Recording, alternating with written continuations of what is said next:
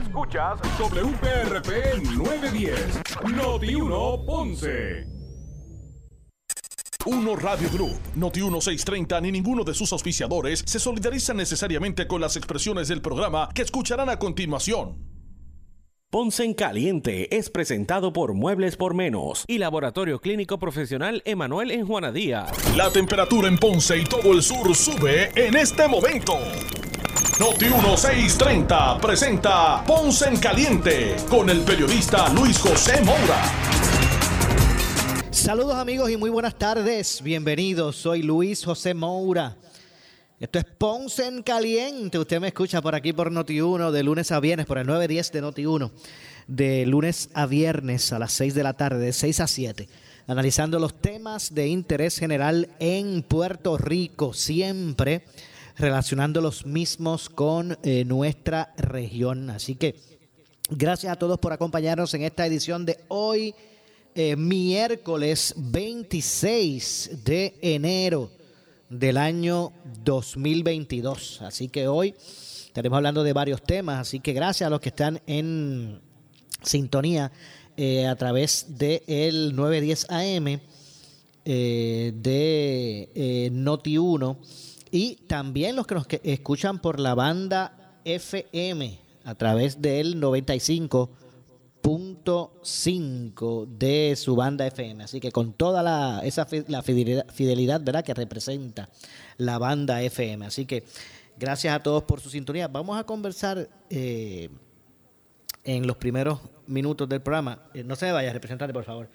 Eh, vamos a hablar eh, en los primeros minutos del programa con el representante por el distrito de Ponce, eh, Ángel Tito Furquet, que atiende la Comisión de Desarrollo del Sur. Así que ya lo tenemos en la línea telefónica. Así que, representante, gracias. Gracias por acompañarnos. Seguro, seguro que sí, siempre la orden y contento de poder estar nuevamente con ustedes. Claro que sí, gracias como siempre.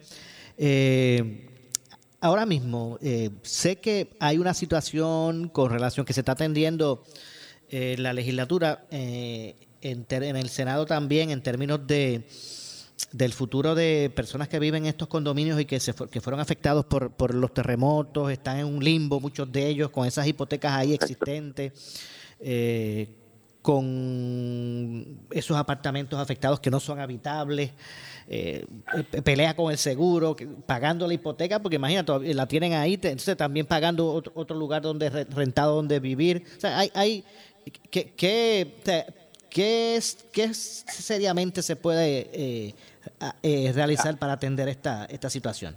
Sí, cómo no. Mira, hay dos cosas, este, Moura. Tenemos dos, dos vertientes aquí. Están los casos que ya tienen controversias o situaciones existentes. Algunos de ellos están en el foro judicial, algunos están en, en distintas querellas ante DACO, ¿verdad? Y otros están en situaciones con su seguro, eh, de vivienda, con los alquileres, hipotecas, que tenemos que buscar la manera de buscar alternativas para resolver. Hay estructuras, y voy a usar de ejemplo las estructuras en mi distrito en Ponce, ¿verdad? El condominio Ponciana, el Estancia de Aragón, el condominio La Ceiba, estos condominios que fueron afectados. eh, ciertamente hay circunstancias y hay estructuras que no hemos podido ni tan siquiera a ciencia cierta saber si vamos a demolerlas por verdad pues ya ya no tienen eh, utilidad por los daños y si hay los recursos para demoler o no así que tenemos varias situaciones voy a hablar un poquito sobre las situaciones existentes yo en muchas ocasiones le he traído el tema al secretario de vivienda que es el que está manejando los fondos CBDGDR, ¿verdad? el Departamento de Vivienda, otros otros mecanismos y, y recursos que pueden haber disponibles para adquirir o, o- o- o acceder a fondos. Eh, hay unos movimientos que se están dando, se está hablando de unas asignaciones específicamente para poder asegurar esas estructuras y si hay que compensar de alguna manera u otra eh, las diferencias que hay, porque algunos seguros privados han transado de manera insuficiente ¿verdad? a las personas afectadas titulares. Esto mismo. Así que se está trabajando una estrategia con el Departamento de Vivienda. Yo tuve dos reuniones con el secretario de Vivienda, que ese tema salió, ¿verdad? Era parte de la agenda. Y tan reciente como estos días hablé con el alcalde de Ponce, que también ha, ha- ha estado haciendo... Eh, teniendo comunicaciones tanto con Fortaleza como el Departamento de Vivienda sobre el mismo tema. Así que estamos en sintonía con este tema, estamos tra- trabajando para poder resolver eh, eh, lo que son casos particulares que están en la ciudad de Ponce, en mi distrito. A nivel Puerto Rico, esto se repite, ¿verdad? y lo que estamos buscando es que se, que se van, de busque la manera de ver cómo esto, hay controversias eh, en todo Puerto Rico, ciertamente, las controversias más fuertes por los terremotos están en el sur y en Ponce. Así que en, en, en cuanto las circunstancias eh, de la composición de la Junta, la ley de condominios, lo que es solución legislativa. Nosotros hemos celebrado ya dos o tres vistas públicas con el tema. Continuamos con este proceso a raíz de una resolución que yo radiqué de mis primeras semanas en, en esta, ¿verdad? En esta silla.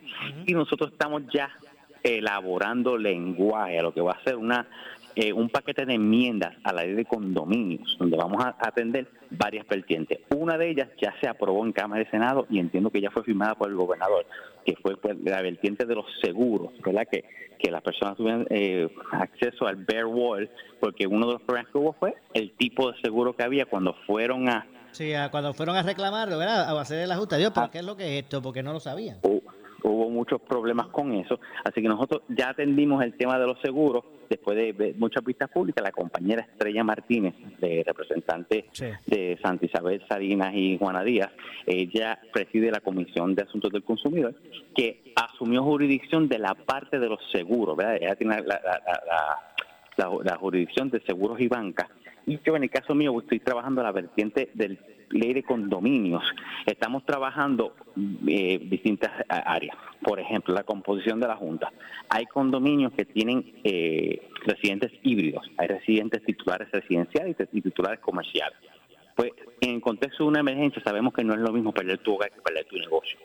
Y cuando hubo momentos de reclamaciones, hubo momentos de, eh, transacciones ciertamente una persona que pierde su negocio puede mitigar eso de una manera distinta a una persona que está perdiendo su hogar, su, su, su ¿verdad? Tiene una hipoteca todavía sobre su, su único hogar. Así que eh, hay que hay que tomar eso en consideración y algo que me llamó la atención fue las composiciones de la Junta. Las juntas de directores de, de, este tipo de, de condominio híbrido no había garantía si habían eh, un por ciento de titulares residenciales versus un por ciento de titulares comerciales. Pudo haber situaciones donde titulares comerciales componen casi la, mayoría de la Junta y están tomando decisiones a favor de los titulares residenciales que tienen unas otras consideraciones. Otra cosa que yo vi, y esto es bien importante, el rol de DACO, yo voy a evaluarlo y vamos a evaluarlo en diferentes vertientes. Uno es, DACO es casi ausente en el proceso de, composición de junta, de elegir la junta, de certificar que la junta está en conforme a ley, de orientación, de talleres. Eh, DACO permitió, ¿verdad?, que, ellos tienen jurisdicción sobre la ley.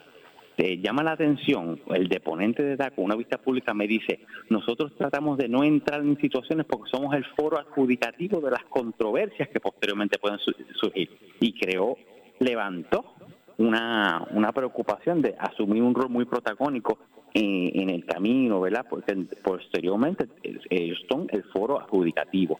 Eso a mí me levantó una sospecha porque, por ejemplo, aquí tenemos juntas comunitarias que, eh, ¿verdad? Hay eh, agencias o entidades gubernamentales que, son los que convocan a las convocatorias, ¿verdad? Pues vaya redundancia, hacen las convocatorias para elegir los líderes y, los orientan, los capacitan y, y yo creo que hay un vacío que voy a, ver si el Departamento de Vivienda podría ser una entidad que entre a, llenar ese espacio, eh, si sería ¿verdad? otra otra entidad gubernamental. No hay apetito, no hay ambiente para crear nuevas agencias, tiene que ser una existente. Eh, se me ocurre el Departamento de Vivienda o Vivienda Pública que, se, ¿verdad? que, que ocupe ciertos espacios en términos de, de, llenar ese vacío, pero también estoy, y esto es más importante, estoy evaluando la jurisdicción de DACO sobre las controversias. Hay que, ¿verdad? Yo soy abogado. El derecho administrativo se supone que busque agilidad y expertise en los temas. Esa es la teoría por la cual se le delega competencia a las agencias y no al tribunal para resolver cierto tipo de querella. Pues en este caso, DACO no fue ni ágil y no ha demostrado dominio con los temas, que fue unas complejidades enormes a raíz de estas reclamaciones grandes que hay. De hecho, o sea que DACO no, intervino. DACO no intervino en ninguna, en ninguna de estas controversias entre titulares eh, y aseguradoras. Eso es otro vacío que nosotros queremos ver. Aquí hubo, ¿verdad? Se supone que el comisionado de seguros, pues, se, nos dijo que era la persona que iba a estar más lleno de eso, pero aquí hubo muchas controversias que no era meramente entre titulares y aseguradoras, eran diferencias entre, titular, entre titulares en términos de las decisiones que estaban tomando para con las aseguradoras o para con las agencias, ¿verdad? Y, y aquí se formó un poco de, de una situación compleja y cuando vinimos a ver, DACO no tiene el expertise y no demostró la agilidad en estos procesos. Así que algo que yo estoy evaluando es en casos extraordinarios o, por ejemplo, crear un umbral por cuantías o crear un umbral por tipos de controversia que vaya directamente al tribunal, porque eso del acotamiento de remedios administrativos ante DACO por unos asuntos que todavía ¿verdad? DACO demostró no tener ni tan siquiera recursos suficientes. Ahora mismo, regionalmente no tienen ni presencia en, todas las regiones, ¿verdad? Tienen que ir a San Juan a resolver este, estas situaciones de controversias de, titulares, ¿verdad? Y de condominios. Así que son muchas vertientes que estamos examinando. El rol de DACO fue muy pasivo en estas controversias, así que abonó a la discordia.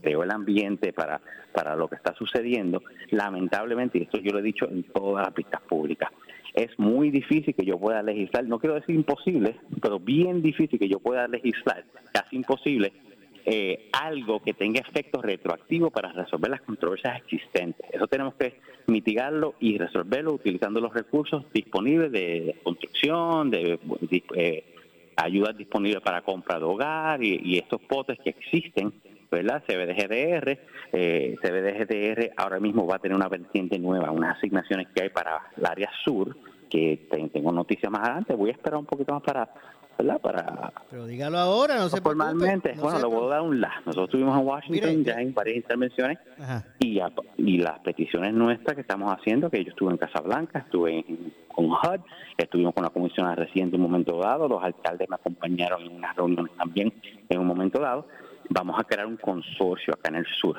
entre los cinco municipios que componen la zona cero, para que sean los subrecipientes y quienes administren directamente los fondos de recuperación y no tengan que ir a través del Estado, logrando mayor agilidad y mayor eh, eficiencia. Eh, ¿verdad? Va a haber un solo proceso de adjudicación de subastas, no, no tienen que ser cinco los municipios, no tienen que competir entre ellos y va a tener, pues, eh, se va a montar una estructura entre esos municipios que va a lograr mayor agilidad y con eso eso va a ser quien administre dos asignaciones que ya se han logrado, eh, no están aprobadas formalmente porque falta el plan de acción, y ese plan de acción, lo que próximo se está trabajando, me dieron a mí saber esta noticia extraoficialmente, la van a anunciar en su momento, este, que hay una buena buen ambiente ¿verdad? para aprobar esto. Eh, la, primera asignación fue de 35 millones, si no me equivoco, que fue, y la segunda de 184 millones. Esas dos asignaciones vienen para el área azul, para estos, ¿verdad? Para estos trabajos. Eh, menciono estas asignaciones porque una de las características que tiene que son para cubrir necesidades no cubiertas eh, por otros fondos disponibles, reclamaciones de FEMA, HUD, CBDRDR, eh, así que podría ser de donde se saca algún dinero para resolver algunas de estas controversias que hay con los condominios, que son necesidades no cubiertas, no previstas, que podríamos nosotros buscar programas o crear eh, ayudas adicionales para estas personas que están afectadas. Conozco personas que se le agotaron los, remedios que habían de ayuda de alquiler y otras cosas y todavía tienen una hipoteca que no pueden pagar de un, apartamento que no pueden vivir. Así que es bien difícil eh, la situación.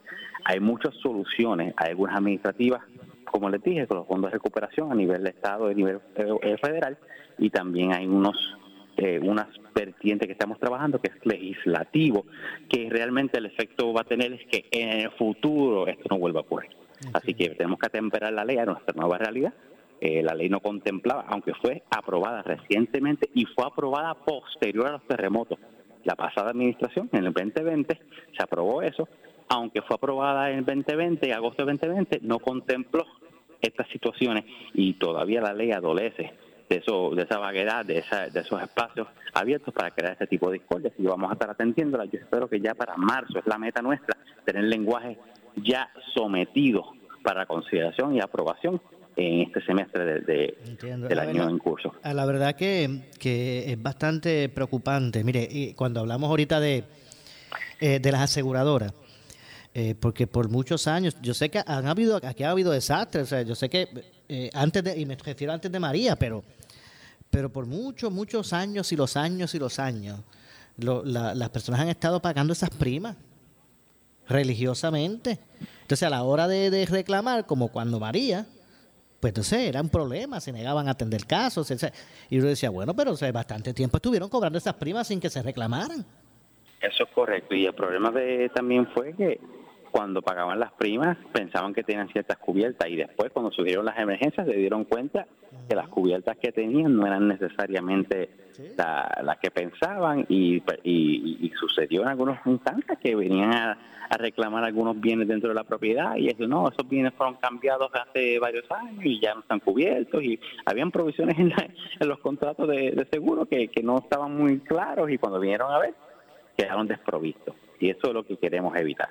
De hecho, representante, eh, ¿qué hay, qué hay eh, o qué se puede hacer de estos fondos CDBG, DR? O sea, ¿qué hay para lo que es la infraestructura eh, eléctrica ¿verdad? En, los municipios? porque, mire, y esto es un asunto que yo he estado, ¿verdad? Siempre, siempre lo traigo porque es de mucha preocupación. usted, yo sé que reside en Ponce haga, un ejercicio ¿verdad? en su memoria y, y, y, y visualice la cantidad de, de carreteras eh, en Ponce, pero le, digo el ejemplo de Ponce porque yo sé que usted vive en Ponce, pero esto, esto, es, esto es generalizado, o sea, no es que sea exclusivo. se repite en otros. Ah, se repite. Ah, el, el, ejercicio de, de cuántas vías bien transitables que están sin, desprovistas de, de, de luminaria. Es más, aunque en muchas están los postes ahí parados pero no están energizados. Tenemos, tenemos muchas circunstancias como esas. Yo hice una pista pública eh, eh, a principios de año, ya para marzo, abril, si mal no recuerdo, específicamente unas áreas de Ponce. Eh, sabes que estamos trabajando en la, en de circunvalación y eso va a ser un proyecto que ya esperemos que este año. ¿Ese es cuál, el de la, de la 9? De la PR9. Por eso, porque yo siempre pongo ese ejemplo, representante. Yo, también hice una vista pública ahí y parte de lo que surgió la vista pública fue el iluminado de, de ese sector y de camino de ese sector. Y yo dije, mire. Claro, en el día de ayer, Yo no, es que estoy atando una cosa con la otra, pero es que siempre pongo ese ejemplo de la 9. En el día de ayer, después hubo un incidente allí, hubo un, ¿verdad? un vehículo que arrolló. Correcto. A, una persona ayer a las 6 y 25 de la mañana. Correcto, y, la visibilidad, imagino que fue un factor, la iluminación. Así que yo yo ciertamente coincido con tu apreciación, coincido con la urgencia. Yo hice una vista pública con el Departamento de Carreteras y, y, Energía Eléctrica donde cuestionamos qué está sucediendo ahí. Hay una controversia sobre quién le corresponde. Es carretera, hubo un problema que robaron el, el cobre de, de las estructuras y hubo una situación donde tiraron un cable temporero provisional, pero lo que hicieron fue eh, complicaron el problema un poco porque no era adecuado, no era correcto la manera en que lo tiraron. Eso fue lo que me informaron en aquel entonces.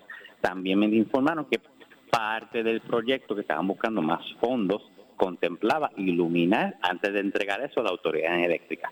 Este proyecto se, se complicó porque hubo tres deslizamientos eh, con los terremotos que complicó, atrasó y agrementó los costos del mismo. Entonces estaban resolviendo el problema de fondo. Había unos intentos con los fondos federales y unas cosas que de, mitigación, que es lo que finalmente terminaron haciendo. Yo espero que cumplen la palabra, que ahora que los fondos quizás fueron identificados y van a poder terminar, que, que ah, cuando lo entreguen no va a haber terminado el tramo completo, va a haber una parte que va a quedar pendiente, que es la salida, pero van a terminar ese, eh, ese proyecto que cumplan con lo que dijeron de iluminarlo. Eso es un, caso específico. Yo también traje eso a la atención en la, línea de Santiago de los Caballeros, traje eso a la atención en la playa de Ponce. Aquí hay diferentes lugares y algo es que estamos trabajando. Yo, yo soy propulsor de la energía renovable. Yo creo en la energía renovable. Estamos trabajando, hay unos potes grandes grandes, cantidades grandes para invertir. La, Autoridad de Energía Eléctrica y ahora Luma también, ¿verdad? Porque la gente que administra tienen 10.7 mil millones a su disposición para, y para reestructurar el, sistema eléctrico con una encomienda de que se hace la energía renovable.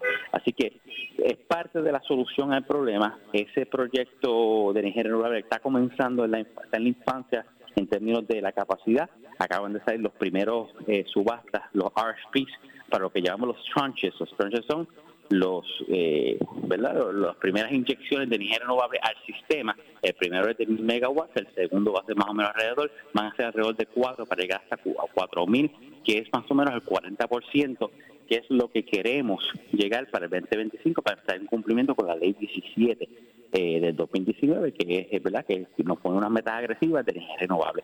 Eso va a ser parte de la solución. ¿Por qué? Porque una vez empecemos a trabajar con estos postes de energía renovable y otras cosas, ahí vamos a tener. Yo tengo dos proyectos en la Cámara de Representantes, uno radicado, uno por radicarse, que trata de energía renovable. El segundo, el primero es con las construcciones privadas futuras que ya contemplen el sistema de energía renovable para las solares. El segundo va a ser que el gobierno de Puerto Rico, en sus estructuras públicas, incluyendo iluminado en las carreteras, se mueva obligatoriamente energía renovable y va a ser parte de la solución, porque ahora mismo, post María y terremotos, sabemos que fue un problema grave la iluminación y no hemos podido eh, restablecerla adecuadamente ni satisfactoriamente ni en Ponce ni en Puerto Rico. Claro. La verdad que, que ese, ese tramo de la 9 que, que, ahorita, hicimos referencia tiene muchos aspectos de verdad que, que atentan con la seguridad eh, vial en, en esa zona. Hay esa carretera, por lo menos ese tramo que yo me refiero, hay gran parte, porque hay, un, hay, hay una parte que se le puso una, un, muro de contención que, que o un muro, ¿verdad? Que, que separaba lo que son los carriles de una dirección y de otra. Pero hay gran parte que no sea, que no hay, que no hay una isleta, una valla, una, nada en el medio que, que, divida, ¿verdad? Esos carriles centrales que son que van en direcciones contrarias. Y una persona que no, no tenga buena visibilidad, que no, eh, pierda de perspectiva en qué carril va, puede estar conduciendo sin darse cuenta en un carril que, que, que el tránsito es contrario, ¿verdad? Yo, yo transito esa vía todos los días. Yo también, pues yo lo digo, yo también todos los días. Está en mi, está en mi ruta hacia mi hogar, ¿verdad? Bajo de la autopista en las letras de Ponce y, y, transito hacia mi hogar hasta a, la parte oeste de Ponce. Exacto. Así que yo definitivamente comprendo, coincido contigo 100%, he sido vocal en el tema eh, y, y tengo un tono más fiscalizador con algunos temas, ¿verdad? Hay unos temas que donde nosotros estamos en colaboración, como los temas de vivienda y, y pero en este tema particularmente con verdad con la autoridad de tierra eh, carreteras perdón y con la y con lo que es con eh, el caso de Luma hemos sido mm, críticos de, de, muchas de estas situaciones que están sucediendo y ese es uno de los temas donde, donde fuimos vocales, llevamos a una vista pública, exigimos soluciones, condicionaron la solución a, la terminación del proyecto y vamos a ver si ahora cuando termine el proyecto, en efecto, eh, ¿verdad? porque hasta ahora no ha resuelto el problema. Vamos a hacer eh, firmes, vamos a ser eh, eh, fuertes con, con, exigir, con las exigencias de que ese específicamente ese tramo y otros en Ponce que también representan igualmente un peligro para la ciudadanía, que esto finalmente se pueda resolver. De hecho, quiero aprovechar para, para felicitar tanto a la policía estatal como a la Policía Municipal de Ponce, porque recientemente en esa misma carretera cuando uno pasa el semáforo de, eh, envío en dirección como para las delicias, ¿verdad? Que está la ah. salida de para estancia del golf. Ese puente que está ahí, que eso parece, mira, la boca, la boca de un lobo es este, eh, es alumbrada al lado de, al, lado de ese puente. Eh, pues hubo, pasé un incidente allí que, verá, había unos, unos caballos en el medio de, la, de esa carretera con la oscuridad que eso representa y, y de hecho, y, alertamos a, las autoridades, a la policía municipal y a la, y a la estatal, y ¿verdad? fueron, respondieron y atendieron el asunto, pero o sea, que la magnitud de, de, los elementos de peligrosidad para los conductores en esa en ese tramo, pues son de... de, Un tramo bien transitado. Exactamente, bien, súper transitado, una de las arterias. Bueno, eh, eh, gracias, representante. Yo sé que, espero que todos estos proyectos, ¿verdad?, con relación a, al sur, eh, pues puedan irse encaminando. Estamos trabajando fuertemente para eso. Ahora mismo nos encontramos en la comunidad de Puerto Viejo, donde se están haciendo unos trabajos de, del alcantarillado, de, los fluviales. Eh, estamos trabajando y, yo soy un representante que exijo, pero vengo y, también observo que se está haciendo bien y doy, doy seguimiento y aquí estamos, estoy en el fin todavía con la pota puesta, viendo el trabajo que se está haciendo como, ¿verdad? Como dijeron que lo iban a hacer, el municipio está cumpliendo con su parte, están haciendo la obra que le correspondía.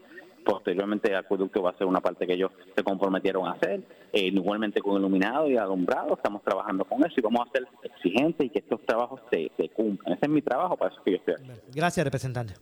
Cómo no, muchas gracias a ti por la oportunidad. Igualmente. Ahí escucharon al presidente de la Comisión de Desarrollo del, Sur eh, en la Cámara, de representantes, el representante por el distrito de Ponce, Ángel eh, Tito Furquet. Así que bueno, Eh, y es un asunto como este asunto de la ¿verdad? falta de iluminación en, en las vías de rodaje. Esto no es un asunto exclusivo de Ponce. Eso en Puerto Rico está apagado. Desde, desde el huracán María hay un sinnúmero de vías eh, públicas, ¿verdad?, que perdieron su alumbrado, ya sea porque la infraestructura eh, la tumbó, ¿verdad?, por decirlo así, el, el, huracán o, los postes todavía están allí, pero no están energizados. Y desde María, pues no se han vuelto a prender. Eso es una realidad. Y si a esto le sumamos que en la gran mayoría de las vías de rodaje en Puerto Rico no necesariamente está en buenas condiciones la, la, eh, la delineación esta de, los carriles, la, demarcación de los carriles. A veces ni tienen, o la raya blanca ya ni se ve, o ni tienen. Entonces, pues, es eso, ¿verdad? Esa mala este, demarcación de los carriles, los ojos de gato esos que ponen, que ayudan muchísimo porque alumbran el camino. O sea, como que se el reflejo de la luz del vehículo, pues te, te, te deja llevar pero la mayoría ya eso está, ya eso se, han ido, se ha ido, eso, eso hay que cambiar, eso no es que se queda permanente, porque el mismo, pasándole por encima a los carros, la, sacan. Y a eso le sumamos la, la poca iluminación, la gente se juega la vida. En muchas de las vías de rodaje importantes de, de, Puerto Rico.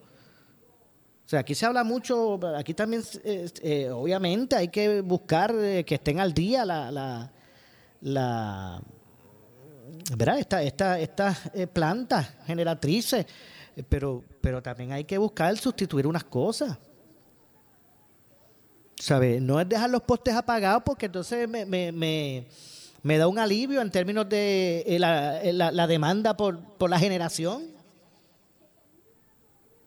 Pues vamos a dejarlo ahí apagado. Pues eso se, mira, yo les recomiendo a los alcaldes, alcaldes, destinen un personal para que, para que hagan un, un, acervo. De, y cuenten los postes, hagan, mire, eso, el que le tome lo que le tome. Pongan personal y diga carretera 9, que va de tal a tal. Tantos postes apagados. Háganle, ese trabajo a, a, Energía Eléctrica Luma y llévenlo allí. No, este cuento que a veces algunos dicen de que esa carretera no me corresponde a mí, que eso está tal, que eso es municipal. Fíjense de eso haga el acervo de dónde es que está el problema y vaya y visite y se mete allí a Luma o a, Energía Eléctrica. Todos los días allí. Esto hay que arreglarlo en mi municipio. Y ahí déle por el coco todos los días hasta que se lo arreglen. Sí, porque muchas veces algunos, ¿verdad? Este, ejecutivos municipales, no, es que eso a mí no me toca, eso es energía eléctrica, eso es Luma, eso. No es eso. Haga, haga el, listado, ¿verdad? Ese croquis, el acervo.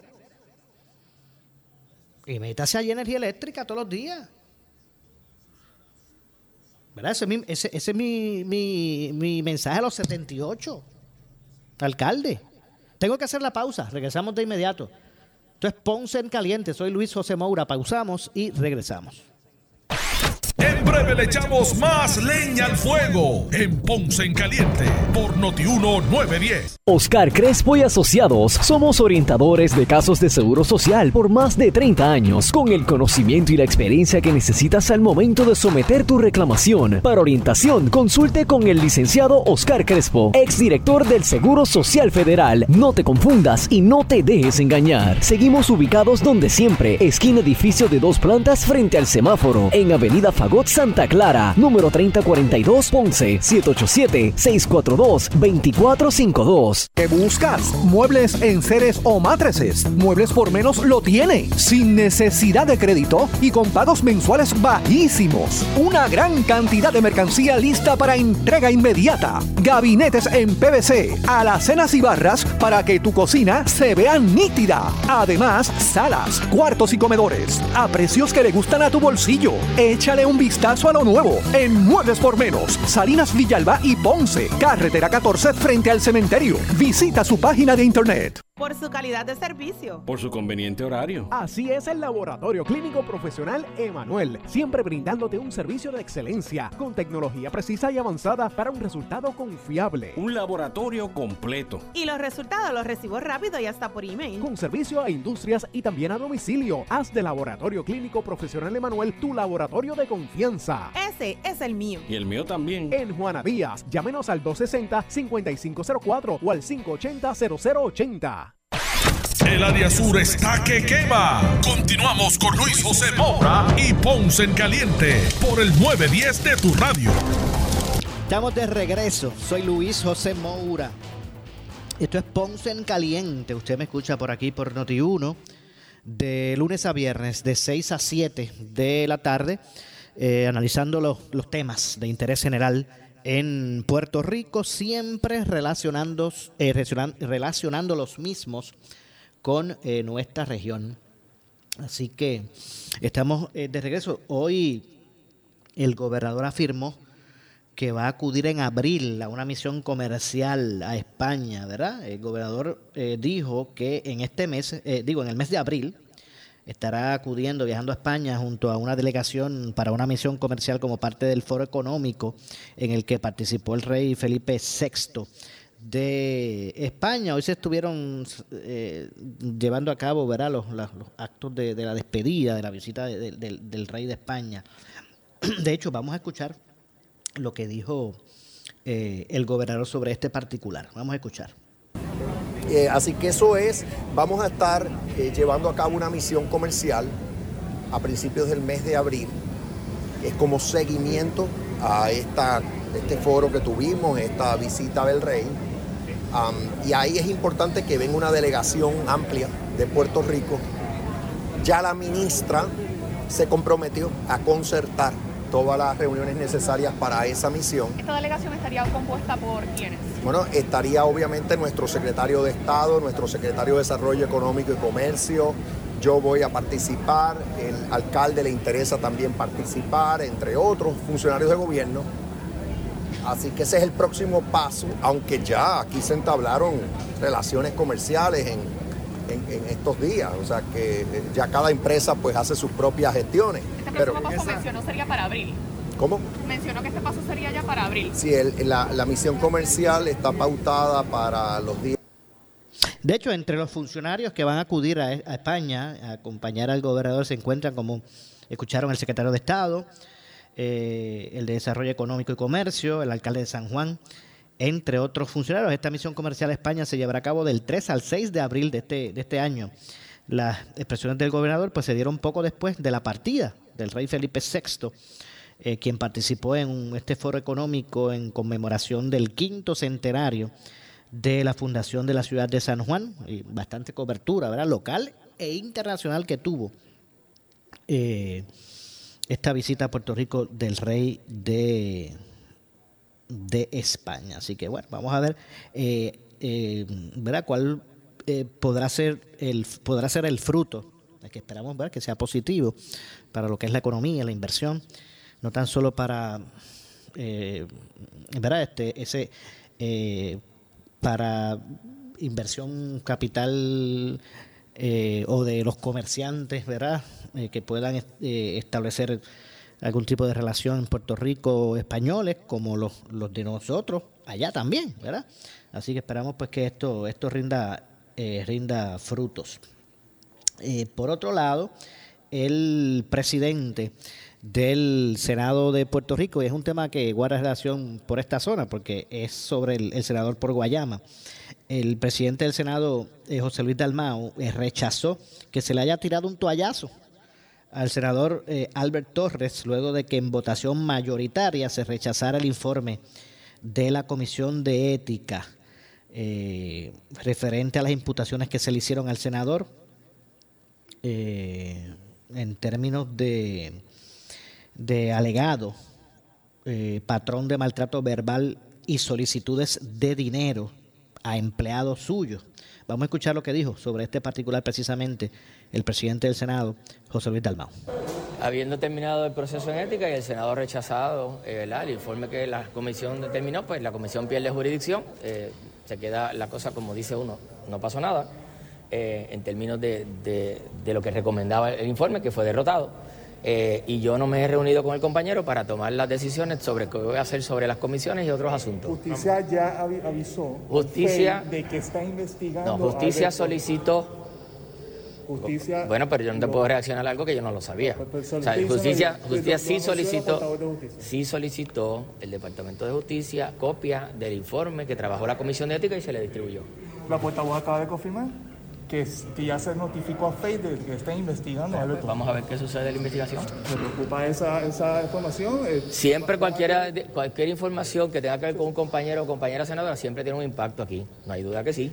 Pero vamos a darle curso a que se dé a cabo la investigación. ¿Recuperaría comisiones antes de que se termine esa Todo eso forma parte de una evaluación que tengo que hacer. ¿Cómo queda, cómo queda parado el Senado bajo este escenario? Porque vemos Miren, qué buena que aquí pregunta. prácticamente se cayó el caso. Qué buena pregunta, porque esto no es un tribunal. Las reglas del tribunal son distintas. Aquí la constitución dice que los senadores son, los senadores y senadoras, jueces de sus propios pares. Y aquí una comisión de ética con personas que son y no son abogados, compuesta de todos los partidos, votó 9 a 4 una recomendación al Pleno del Senado. Y el Pleno del Senado tomó una decisión contraria, 13 a 11. Esa fue la decisión parlamentaria. Lo demás es caer en el campo de las especulaciones. Y yo lo dije en el principio, el que radicó la querella para que se investigara fui yo. Y se hablaba de toallazos y de informes, yo fui el que radiqué la, la querella. Y se llevó a cabo el proceso, yo no intervine. Intervino la Comisión de Ética, que tiene 15 miembros, vieron las vistas, entrevistaron, unos interpretaron una cosa y otros otra, pero aquí las votaciones se dan por mayoría. Por mayoría se sometió un informe que fue derrotado por la mayoría del Pleno. Ese es el proceso parlamentario aquí. No es un tribunal, no es un tribunal de inquisiciones, vela el comportamiento ético de sus pares y la decisión la tomaron sus pares en votación en el hemiciclo y ustedes la vieron.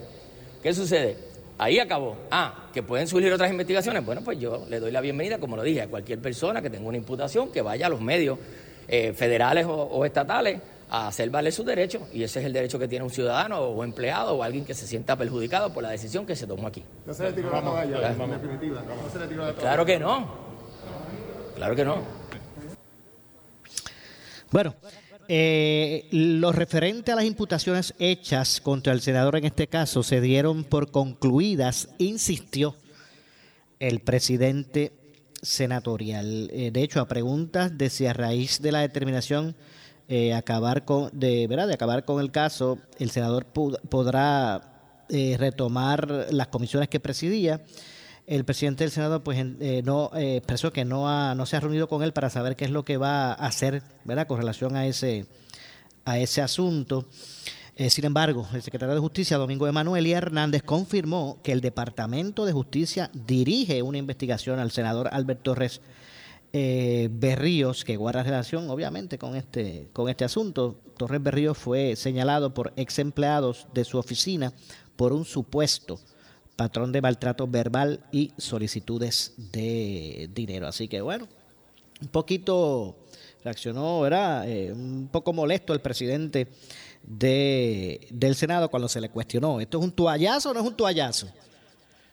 Al senador Alberto. Así que ahí, ahí ustedes escucharon sus, eh, ¿verdad? Las declaraciones del, del, eh, de- del presidente de la Cámara. En cuanto a la nominación del juez Jorge Luis eh, Díaz Reverón eh, al Tribunal de Apelaciones de Puerto Rico, vamos a escuchar sus expresiones. Él entiende que el sistema de tribunales en Puerto Rico, el sistema de justicia, le hace falta personas firmes como él.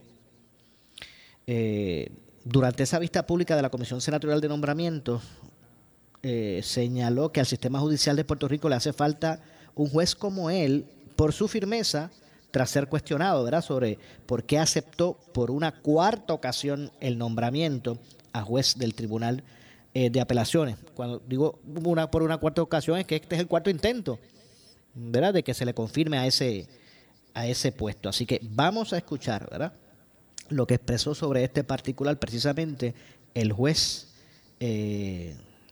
Eh, Díaz Reverón al, al respecto. Así que vamos a escuchar sus, decla- sus, eh, sus declaraciones. ¿Por qué usted aceptó que lo renominaran por cuarta vez? porque por dos razones, y usted tocó eh, una de ellas. Eh, este es mi día en corte. O sea, muchas personas no comprenden la función de un juez. Hablaba yo con un compañero abogado de muchos años que está aquí en sala, Roberto Alonso, que cuando uno es abogado está en los pasillos, fiscal, y llega un abogado de otra jurisdicción, ¿cómo es ese juez? Le pregunta. Y hay dos contestaciones. Buena gente estricto. En mi sala, la sala que presidí eh, con mucho honor por 12 años, yo no era un juez buena gente. ¿Sabe por qué? Porque esa víctima de delito que está ahí, buscando justicia, lo menos que quiere es que yo sea buena gente con el acusado, con su abogado. Ese acusado que tiene su libertad en las manos de un jurado, en las manos de un juez al momento de sentenciar, lo menos que quiere es que este juez sea buena gente con el fiscal o con el abogado. Lo que quiere es que sea justo y que aplique el derecho. Yo me mantuve eh, y no llamé al señor gobernador ni a la oficina de su de nombramiento diciéndole, no, yo no voy más porque yo no tiro la toalla. Porque yo estoy claro en lo que yo soy. O sea, yo vengo de bien abajo. Yo no soy el esposo de, yo soy el licenciado Jorge Luis Díaz Rivera. Yo me hice solo. O sea, yo soy, yo no soy, eh, probablemente, yo no puedo hablar de mis compañeros, yo aprecio la rama judicial de mis compañeros, pero yo no puedo enfrentarme eh, a un proceso como este ni presidir un caso con pequeñeces. No tiene que ser firme, no tiene que ser seguro. Yo soy una persona bien segura de mí mismo.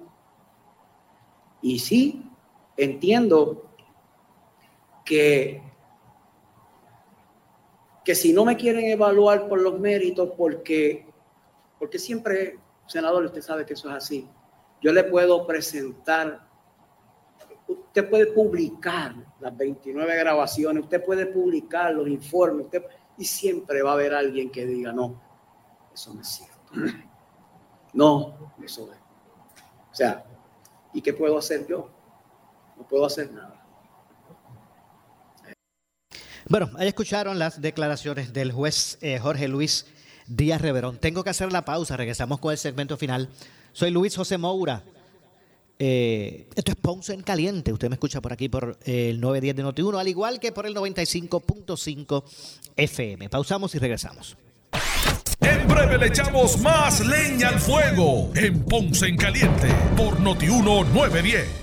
Oscar Crespo y Asociados somos orientadores de casos de seguro social por más de 30 años, con el conocimiento y la experiencia que necesitas al momento de someter tu reclamación. Para orientación, consulte con el licenciado Oscar Crespo, exdirector del Seguro Social Federal. No te confundas y no te dejes engañar. Seguimos ubicados donde siempre, esquina edificio de dos plantas frente al semáforo, en Avenida Fagot Santa Clara, número 3042 Ponce, 787-642-2452. Por su calidad de servicio. Por su conveniente horario. Así es el Laboratorio Clínico Profesional Emanuel, siempre brindándote un servicio de excelencia con tecnología precisa y avanzada para un resultado confiable. Un laboratorio completo. Y los resultados los recibo rápido y hasta por email. Con servicio a industrias y también a domicilio. Haz de Laboratorio Clínico Profesional Emanuel tu laboratorio de confianza. Ese es el mío. Y el mío también. En Juana Díaz, llámenos al 260-5504 o al 580-0080 80. ¿Qué buscas? Muebles en seres o matrices. Muebles por menos lo tiene. Sin necesidad de crédito y con pagos mensuales bajísimos. Una gran cantidad de mercancía lista para entrega inmediata. Gabinetes en PVC, alacenas y barras para que tu cocina se vea nítida. Además, salas, cuartos y comedores a precios que le gustan a tu bolsillo. Échale un vistazo a lo nuevo en Muebles por Menos, Salinas Villalba y Ponce, carretera 14 frente al cementerio. Visita su página de internet. El área sur está que quema. Continuamos con Luis José Moura y Ponce en Caliente por el 910 de tu radio. Bueno, estamos de regreso, estamos de regreso ya en nuestro segmento final. Soy Luis José Moura, esto es Ponce en Caliente. Lo que escucharán a continuación es una entrevista auspiciada. Bueno, y es que tenemos en línea telefónica a la licenciada María Evicens, abogada de quiebras, como todos los miércoles, con su cápsula relacionada a estos temas de la Ley Federal de Quiebras. Saludos, licenciada. Saludos, Maura, a ti, a los radioescuchas, a los que nos ven por Facebook. Muy bien, qué bueno escucharle. Hay, hay varias dudas que la gente escribe, que la gente se pregunta, y siempre, pues las que se repiten, siempre se las presentamos. Eh, licenciada, y la pregunta de hoy va a guardar relación con lo siguiente. ¿Son mis ingresos un factor determinante para erradicar una quiebra? Sí, Maura, los ingresos son un factor determinante, pero no es lo único. Al momento, al momento en que usted va a erradicar una quiebra, entran en juego varias cosas. No solamente tu ingreso, sino qué tipo de ingreso, eh, tus deudas, el monto total de tus deudas, y el valor de tus activos, de todo lo que tú posees. Eso incluye tu casa, tu carro, tu ropa, tus muebles. Eh, la gente a veces cuando le pregunto, mira, usted, tu papá murió, dejó alguna propiedad en herencia, sí, pero eso no importa, licenciado, yo no voy a incluir eso en la quiebra. No, no es que no importe, por eso es que, estás aquí, para que yo te oriente y te tengo que, hacer la pregunta adecuada. Eso incluye, licenciada, eso incluye intereses de, de bonos o de acciones. También todo, todo eso se incluye los instrumentos negociables, todo, todo lo que el día que tú mueras, alguna persona va a, heredar, eso va a ser lo mismo que va a formar tu, tu caudal de la quiebra. Entonces, cuando tú heredas, muchas veces la gente dice, no, pero mi hermana cuidó a mi papá y ella, ella se va a quedar con esa casa, magnífico. Pero para la quiebra, tú no tienes, eso es un derecho que tú tienes y ese derecho tiene un valor y hay que cuantificarlo. Que al momento de tú radicar quiebra, todas esas cosas influyen porque eso va a determinar, por ejemplo, si tú vas a radicar o un capítulo 7 o un capítulo 13 o como individuo tienes que erradicar un capítulo 11, que es la reorganización para las corporaciones. Pero cuando los individuos se exceden en sus deudas aseguradas, que son las que están garantizadas con un bien, como son las deudas hipotecarias y como son las las deudas de, de préstamos de auto que, tienen en garantía el colateral, que es el automóvil, por darte un ejemplo, pues cuando tú tienes, no te puedes exceder de un máximo de esas dos cantidades de deuda, porque si no, en lugar de erradicar un capítulo 13, estás obligado a erradicar un capítulo 12, que es la reorganización para las corporaciones y para los individuos que se exceden de esos límites que la, que la ley establece. Entonces, lo mismo los ingresos.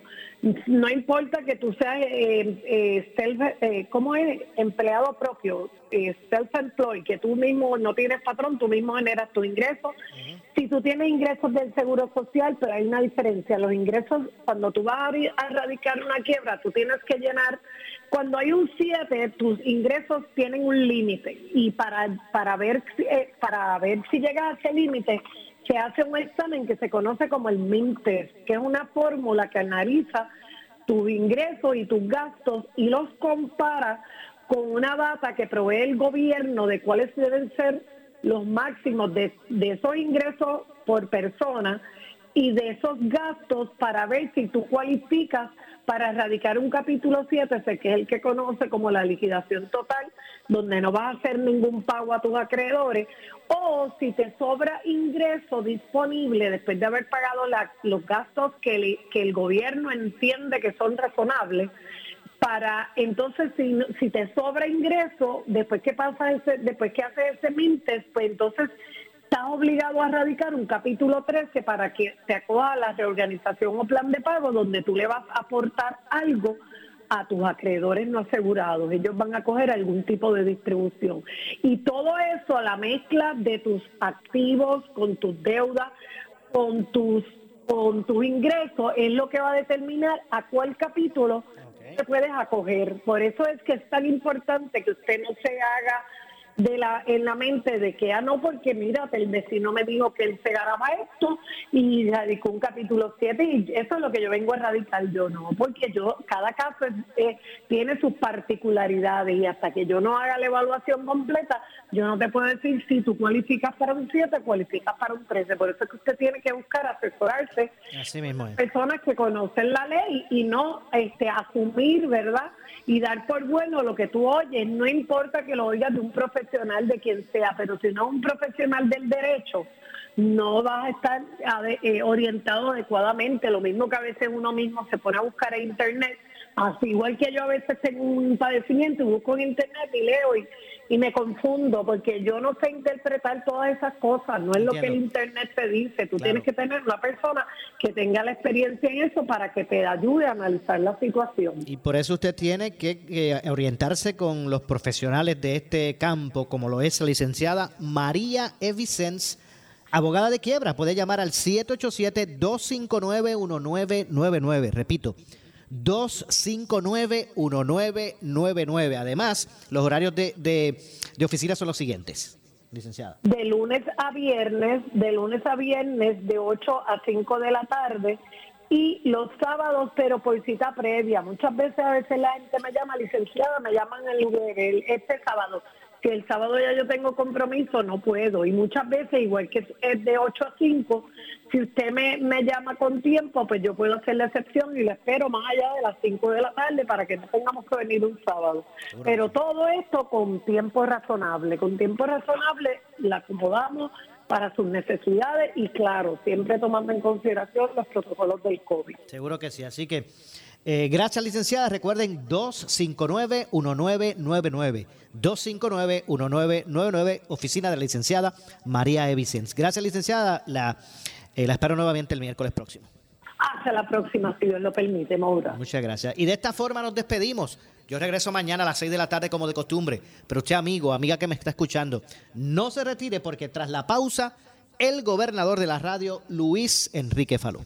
Ponce en Caliente fue auspiciado por Muebles por Menos y Laboratorio Clínico Profesional Emanuel en Juana Díaz. Escuchas WPRP 910, Noti 1 Ponce.